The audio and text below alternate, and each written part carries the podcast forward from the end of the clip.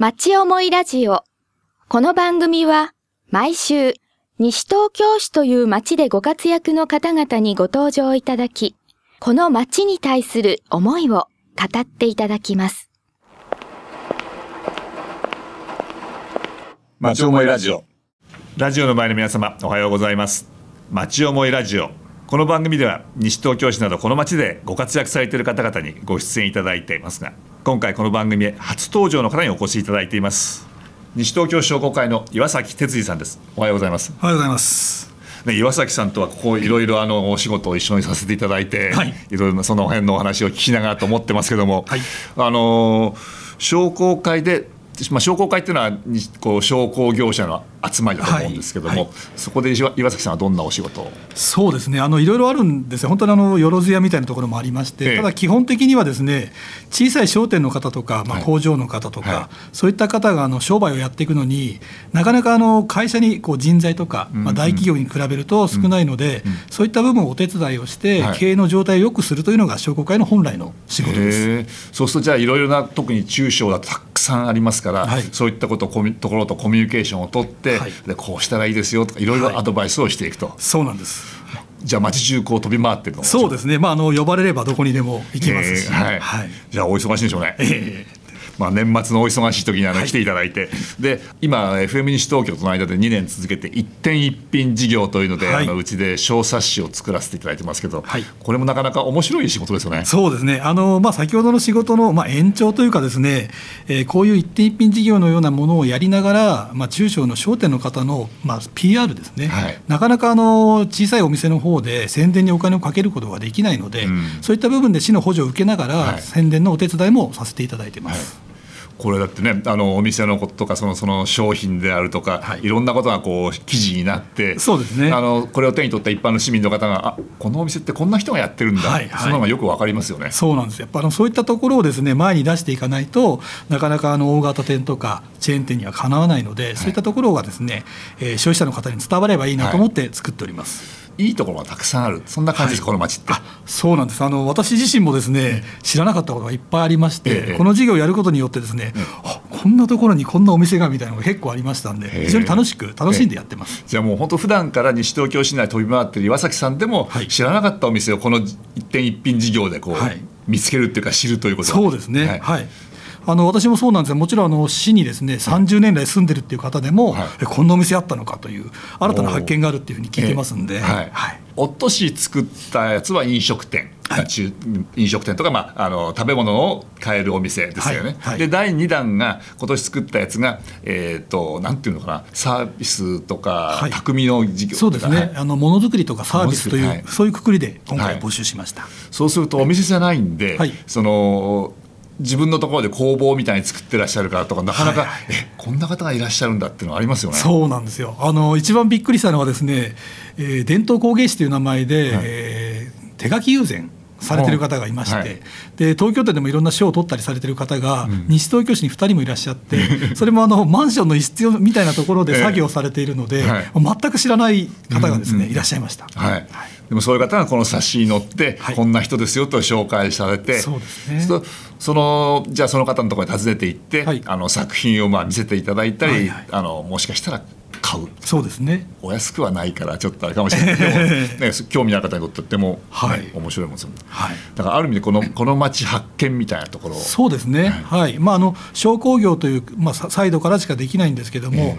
西東京市をもっと知っていただいて、好きになっていただければ、はい。すごくいいんじゃないかなと思っております。はい。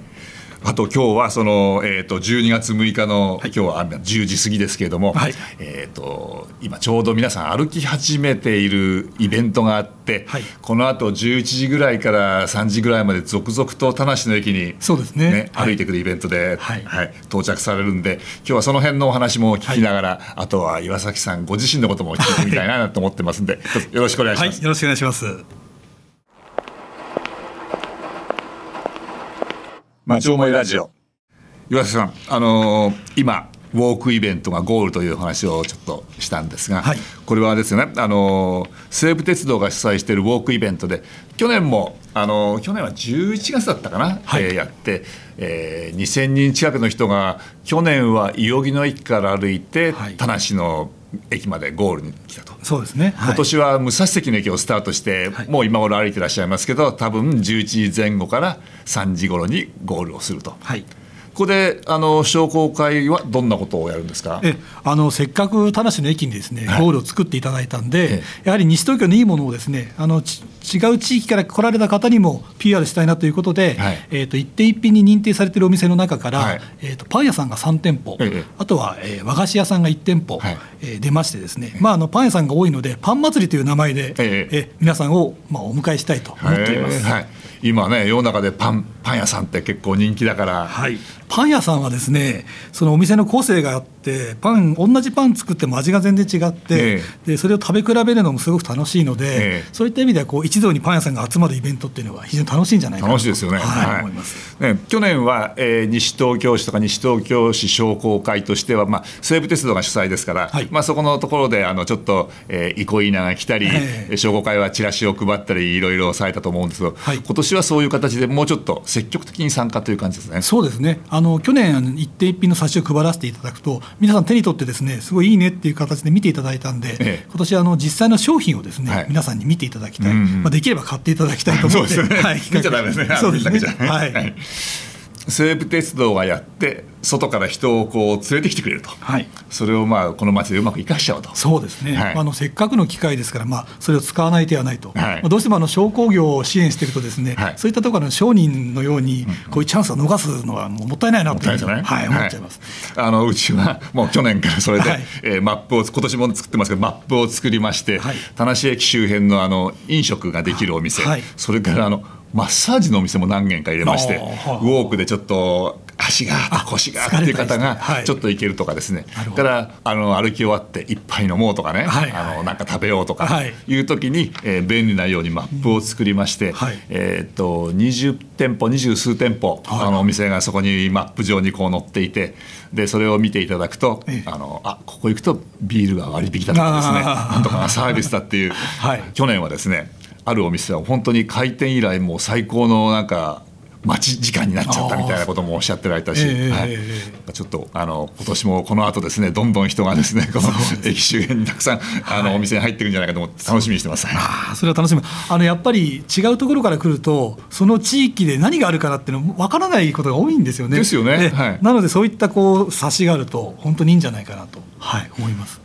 ね、最初のお話のようにあの中小ちっちゃなお店っていうのはいいところ、まあ、あの飲食だけじゃなくてもいろいろあるけれども、はい。そういうとこって知らないといけないですから。そうなんですよね、まあ、ちょっとですね知らないところに入ってくるんで勇気がいりますんで、はい。そういったのはあの、まあ、ある程度有名公的なところが大丈夫ですよっていうことをお墨付きをつけるっていうのは、一つの指針になるんじゃないかなと思います。ね、階段上がって2階のお店とかっていうとだからここ入っていいのかなとか、ね、そうですよね。思うんだけど、まあ、そんなような、ね、お役に立てればと思ってあの作りましたけども、はい。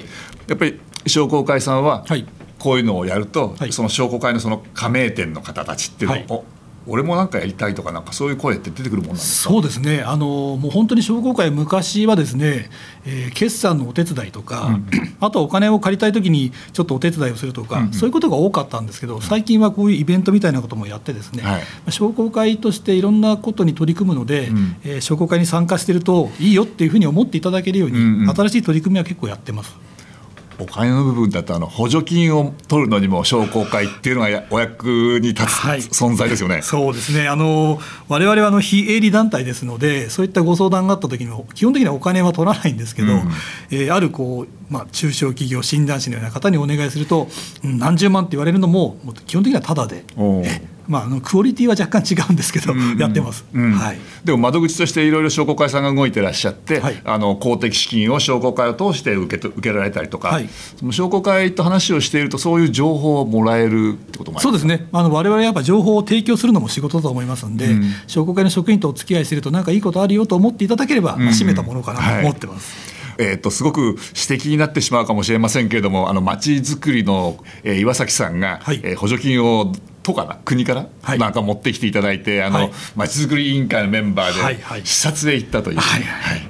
あの国の補助金なんですけども、はい。まあ、そのもともとは地方発でですね、えーいろんなお金をし地域の中で回すことを前提にした補助金なんですね、はい、でえー、ただ東京でやっちゃいけないということではないので、うん、えー、昔はよく補助金で、えー、視察研修、先進地を見て回るということができたんですが、うん、まあ、だんだんあの経済状況厳しくなってきて、そういった補助金がなくなった中で、はい、今回、まあ、それに近いものが復活しまして、はい、えー、東京よりも地方の方がやはり必死にやってる部分がありますので、えー、今回も2か所見に行ったんですけども、非常にもう参考になったというか、い。い出会いもありましたし。ね、はいあの一つはそのアニメで町おこしっていうので大笑いへ行って、はいはい、でまあアニメがね中身がどうということよりも、それをやっている30代40代のまあ若い人たちが街をどうやって盛り上げるかっていうそれがあったっていうのをこう聞いて、はい、はいもう本当にあのアニメーション自体はですねちょっと奇抜な内容なんで えと我々が見ててもふーんって感じなんですけど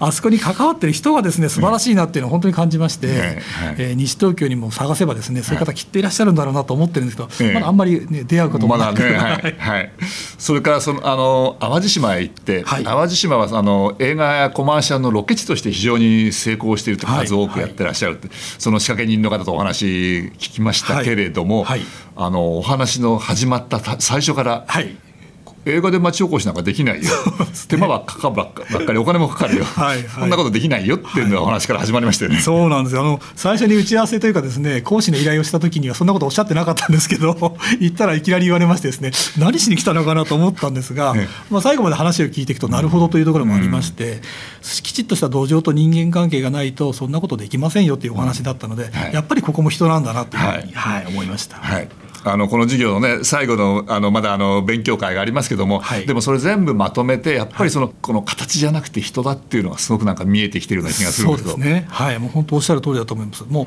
人に尽きるので、うん、もう西東京もやっぱりもう20万近くいますので、はいえ。必ずそういう人がいると思います。ですから商工会としても、まあ、一生懸命やっていくことでそういう方々と、まあ、交わる機会が増えていけばなというふうに思っております、じゃあこれからますますっていうかこれからどんどんこう西東京がそういう人が出てきて変わっていくっていう可能性があるってことですね。そうですね。はい、あると思います。楽しみですね。そうですね。はい。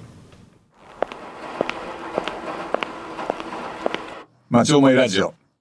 岩崎さん、あの聞き慣れない曲が今かかったんですけど、はい、これは？もうあの昭和のコテコテな感じの歌なんですよね。はい、あのこれあの私がえっ、ー、と作詞作曲、えー、歌も私なんですこれ。はい、非常に恥ずかしいですねなんか。いいやあのさっき出てた視察の時にあのカラオケ一緒に行った時に、はいはい、あの弾かせていただきましたけども。いやいやすごいすごいなと思ったんでこういう形の曲になってね、はい、あのご自身がお作りになった曲をそれはまあおかしくないですね。ありがとうございます。ということで、まあ、はい、さっきね、はい、あの街づくりは人だとい。う話がこうさっきのコーナーの最後締めでしたけども、はい、えーと、この街の街づくり街を盛り上げていく人、はい、岩崎さんはその人じゃないですか。あありがとうございます。まあ、そう言っていただけると本当に嬉しいですね。うん、はい、えー、やっぱり誰かがこう動いていく、はい、動くことによって人と人が結びついていくっていうようなことがすごく大きいと思うんですけども、はい、岩崎さんそれ得意なんですか？もともとはそんな得意でもなんでもなかったんですけど、うん、やっぱりこの仕事をするようになってから、うん、あ実はこういうの向いてるんだなというふうには感じるようになりました。え。ーはいそれは音楽とは関係なく？そうですね。音楽とあでもあの、うん、音楽もですね、ええ、意外にあの普段難しいことばっかり言ってる仕事なので、うん、そういう一面を見せるとですね皆さん心を開いていただけるのでそれはそれでいいのかなと思ってます。あどっか行って歌ったり、はいはい、弾いたりなんかすると。そうですね。そんなことやるの？みたいな感じで言われます、ね、はいやっぱりそれはこの町のあの 重要な人物ですね。すありがとうございます。と普段も音楽活動やってらっしゃるんですか？えっと、昔はバンドとかやってたんですけど、ええ、やっぱり年齢が上がってくるとバンドって集まらなくなるんでうん、で最終的にはそのギター1本だけ残ってですね、うん、でまあ、あんまりうまくはないんですけど、うん、弾きながら歌を歌うっていうことだけは今でも続けてますね。これからもずっと。そうですね、え、多分これはあのずっと続けて、はい、CD 今回作られて、はいはい、これは何枚目？ですか？いやこれ初めて初めてはい、あの自宅で録音とかはやったことあったんですけど、今回これ一応あのプロのエンジニアの方に録音していただいて、はい、でアレンジもプロの方にしていただいてるんですね、ええ、でまあ、お金も払ってやってまして、まあ、お金そんなありませんので ちょっと思い切って、えー、あの50歳になるまでに1回やろうという企画でしたんで。はい。やりました間に合ったわけですね。間に合いました、はい、はい。えー今おいくつですか？今48です。あじゃあまだあの第2弾ぐらい作れそうですか？そうですね、はい。あの毎年1枚ずつ作っていくと10年でアルバムになるなということをこの間ちょっと話をしまして、えこれは楽しいんじゃないかと、そうは言ってもなかなか曲できるもんじゃないんですよ。うんうん。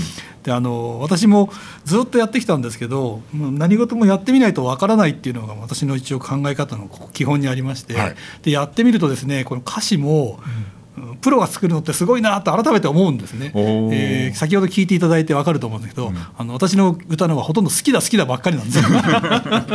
これねプロが作るとそれをうまい遠回しにですね うまく言うんですよね。ん。やっぱこうプロはすごいなと、でやってみて初めて分かることって結構あると思います、はい。それ今やってみてわかるっていうのはその音楽に限らずいろんなことが。そうですね、あのーまあ、地元の方では最近 PTA をちょっといろいろやってまして、ええであの私は絶対 PTA なんかやらないだろうなと思ったんですけど、まあ、ひょんなことからやるようになったらですね、はい。結構これがまたハマってしまいましてね 今あの日野の日野市に住んでるんですけど、はい。